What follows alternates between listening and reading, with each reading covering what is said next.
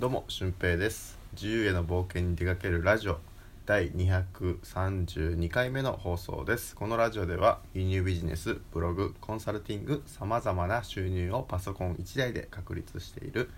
ノマドワーカーの俊平がお送りするラジオでノウハウや思考方法についてお話ししていきます。えー、前回ですねポモドーロ時間術についてお話ししたんですけども、まあ、これが結構良くてですねフォーカスっていうアプリ赤色のアプリなんですけど、えー、それでなんかグループを作って、えー、時間術をねみんなでシェアしたりとかあとなんだろうなあとなんか時間をやったらこうレベルが上がるみたいなシステムもあるのでまあ、すごくやる気になるようなシステムなんじゃないかなと思って僕は結構活用してます。はい。まあ8時間ぐらい使えたかなっていうぐらいですね。はい。まあ昨日は運動もしたのでまあその時は使ってないのではい。まあ、そういう風なものを合わせると結構やったんじゃないかなっていう感じですね。で今回のテーマはですね、えー、あなたの好きなことがこうキャッシュポイントに変わる時まあ、収入源に変わる時ですね。好きなこととか得意なことが収入源に変わる時っていうのはどんな時なのかっていうのをね、えー、お話ししていきたいと思います。えー、まあ多くの人がこの収入源を増やしたいと思っていて、まあ、できれば自分の好きなことで増やしたいって思ってると思うんですけどでもどうやってそれを変えていくのかっていうのをね悩まれるかと思います。でその時にえー、意識してほしいことが5つあります、えー、褒められた時仕事にしたらいいと何度も言われる時プレゼントをもらう時、えー、すごく感謝される時勝手に広がってしまう時の5つなんですけど、え基本的に、まあ、こんなことで収入もらっていいのかなっていうものを作っていくっていうのが僕の意識なんですよね。はいまあ、その意識を踏まえた上で、え5つ見ていきたいと思います。まず褒められた時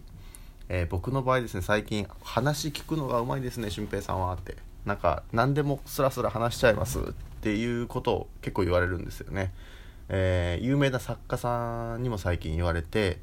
えー、まあインスタグラム直接会ったことはあるんですけど大体インスタグラムの DM とかツイッターでのリプライとかで、えー、お話しするんですけどその時にもう結構あの、裏話をですね赤裸々にあのー、俊平さんには何でも言ってしまうみたいな感じで、えー、いろいろと教えてくれるっていうことがあるんですよね。この褒められる時、うん、だから僕はこの聞く仕事誰かと話す仕事っていうのをですねまあ今も考え中なんですけど、えー、それをこうマネタイズしていくこともできるんじゃないかなって僕は思ってます。はい。だからあなたにとって褒められる時っていうのはいつでしょうか？こちらが見つかりました。ああえー、Siri が反応してしまいました。で、えー、2番目ですね。仕事をしたら仕事にしたらいいのにって言われる時、まあ、これもあると思うんですよね。例えばマッサージがめちゃくちゃうまい。みたいなね。それを仕事にしたらいいのにってこう言われる時、まあ、僕はないんですけど。うん。っていうこととかあとなんか得意なことですよね。うん。誰もが真似できないような得意なことがあったりとか。僕ピアノの練習最近してるんですけどピアノがめちゃくちゃうまかったりとかしたらえー、それを YouTube で配信したらいいのにって言われると思うんですよね。うん。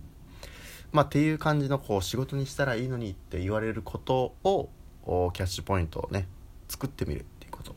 で3つ目がプレゼントをもらう時。それを自分がした時にプレゼントをもらえることをやってみるっていうことですね。はい。僕の場合だとこうゲストハウスの取材をして、えー、もう今回は宿泊無料でいいよって言われる時とか。まあそれもプレゼントですよね。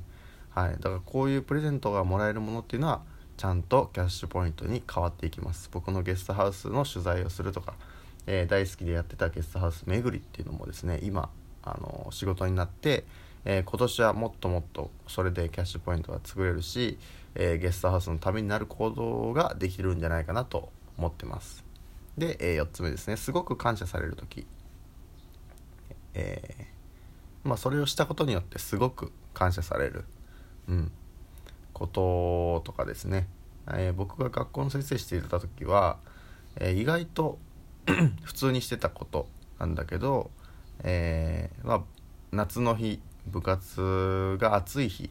まあ子供たちが頑張ってたらアイス買ってあげたりとか、うん、安いアイスですよ、うん、12本で2300円のやつを2つ買っていったらね600円ぐらいで子供たちの笑顔が見れるんならっていう感じで、えー、すごく感謝される時っていうのも一つポイントに変わりますよね。まあ、それ今の例はちょっと物を買ってあげるとかそういうことですけどそれが自分のなんかふと何気なくしていることとかあの例えがうまく思いつきませんが、えー、まあ、ゴミ拾いするとか、えー、掃除するとかあとなあそうだな綺麗に掃除できたらすごくいいじゃないですか僕の家も基本的に3日に1回ぐらい床から掃除してるので結構綺麗で、えー、来てくださった人はねあのー、外観はすごくボロボロな家なんですけど中身がすごく綺麗で、えー、そのギャップにね喜んでもらえることがあるんでまあそういう風なあの感謝されること料理作ってうまかったりとかしたら感謝されるんじゃないですかね。うん、っていうところが4つ目。で5つ目勝手に広がってしまうことですね、えー、今僕ゲストハウスのこうオンラインのコミュニティを作ってるんですけどなんか知らん間にあの人が増えたって増えてたりすることもあるしあと自分が知らないところで知らない人あのゲストハウス間でつながってたりとか、まあ、そういうふうな出来事が、まあ、ちょびちょび起きてきて、えー、これもなんかうまく使えばまあ、収入源になりつつあるんじゃないかなっていう風な感じがあるんですよね。で、えー、まあ、それ以外にも輸入ビジネスに関してもそうですし、あのー、知らない間に僕より輸入ビジネスを早く始めててブログ書いてなかった人が今僕のブログを読んでるみたいなこともね、えー、大いにありますし、あのー、僕が教えてた教え子たちのがですね勝手にインスタグラムのアカウントを僕のアカウントを見つけてフォローして、えー、実はあの体育の先生になろうと思います。っていう子たちがあの2人いたりとか、うん、そういうふうなね嬉しいことがあ起きてくる。それが勝手に広がってしまう時っていうのは結構影響力もあるんじゃないかなと思いますので、えー、全然キャッシュポイントに変えれると思います。はい、で、まあ、この5つですね褒められた時仕事をしたらいいのにって言われる時、え仕事にしたらいいと言われる時ですね。あとプレゼントをもらう時、えすごく感謝される時勝手に広がってしまう時、まあ、この5つですね。でまあ大体こういうのってこんなこと仕事にしていいのかなって、えー、思うことだと思うんですよね。うん、でも、え、そういうものをお金をもらってやってみると本当にそれが仕事に変わっていくので、えー、まずは少しでもいいのでそれでお金をいただきましょう、はい、そうすることによって、えー、それが自分の仕事に変わっていきますし、えー、そこでのお金の価値観っていうのは自分で決めていけばいいと思います。であの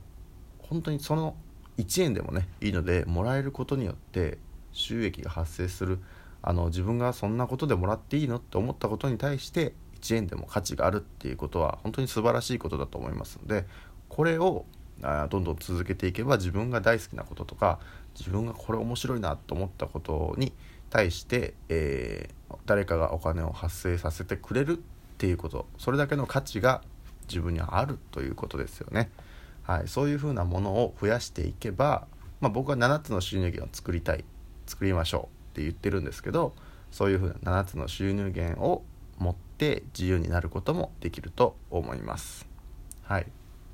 ということで今回はですね、えー、まあ、キャッシュポイントに変わる時自分の好きなことがキャッシュポイントに変わる時その5つの時というのをお話ししました。えー、合わせて聞きたいはですね復習の収入源を作る作り方っていうのを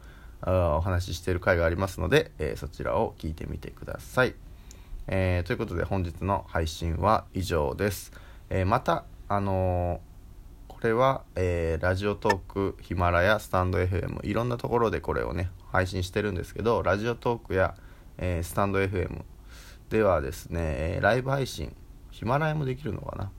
わかんないですけどライブ配信もですね、まあ、ちょっとしていきたいなと思ってるので、えー、まあ、ライブで配信することもたまにあると思うのでその時はお願いします。では以上です。ほなまた。